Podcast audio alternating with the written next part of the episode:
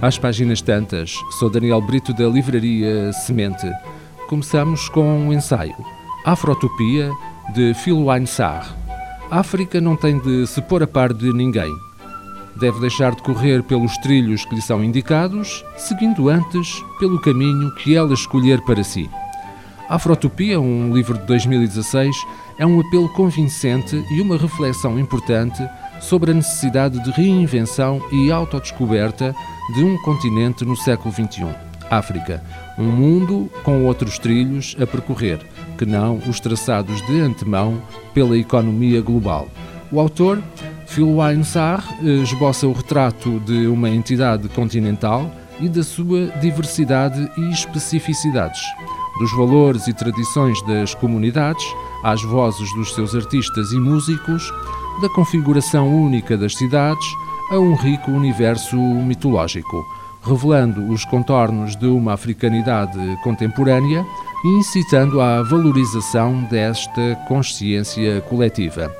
A Afrotopia imagina o papel global da África que o Ocidente teima em querer definir, contrapondo às seculares narrativas de conflito e subdesenvolvimento a histórica vitalidade do continente e um futuro nas mãos de quem o constrói. O autor, Phil Weinsach, é académico, músico e escritor. Nasceu em 1972, cresceu entre Dakar e Estrasburgo. É doutorado em Economia e, desde 2007, professor na Universidade Gaston Berger, em Saint-Louis, no Senegal. Editor do Journal of African Transformation, organiza em Dakar desde 2016, em parceria com Achille Mbembe, os Ateliers de la Pensée, ponto de encontro e de debate entre académicos e artistas africanos, que visam a reflexão sobre transformações no mundo contemporâneo.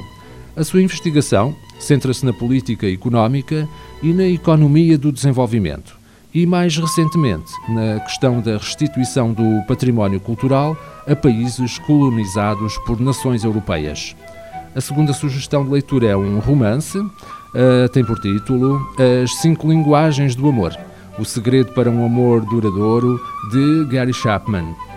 A correria do dia a dia e o trabalho podem levar-nos a não expressarmos o amor que sentimos por alguém.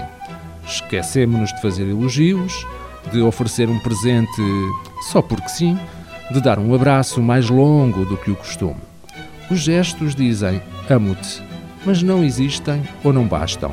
Este livro ensina-nos a expressar o amor e a ouvi-lo de forma inequívoca, sem malabarismos, sem psicanálises, simplesmente aprendendo a expressá-lo na linguagem da nossa cara metade.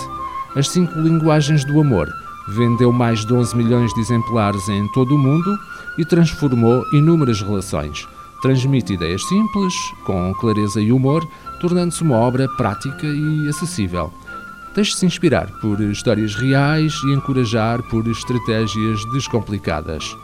Ler este livro é como dar um passeio com um amigo sensato. Aplicar os seus ensinamentos é mudar a sua relação para sempre e desde já. As nossas sugestões de leitura: Afrotopia, de Phil Sarr, edição Antígona, As Cinco Linguagens do Amor, O Segredo para um Amor Duradouro, de Gary Chapman, edição Nexo Literário.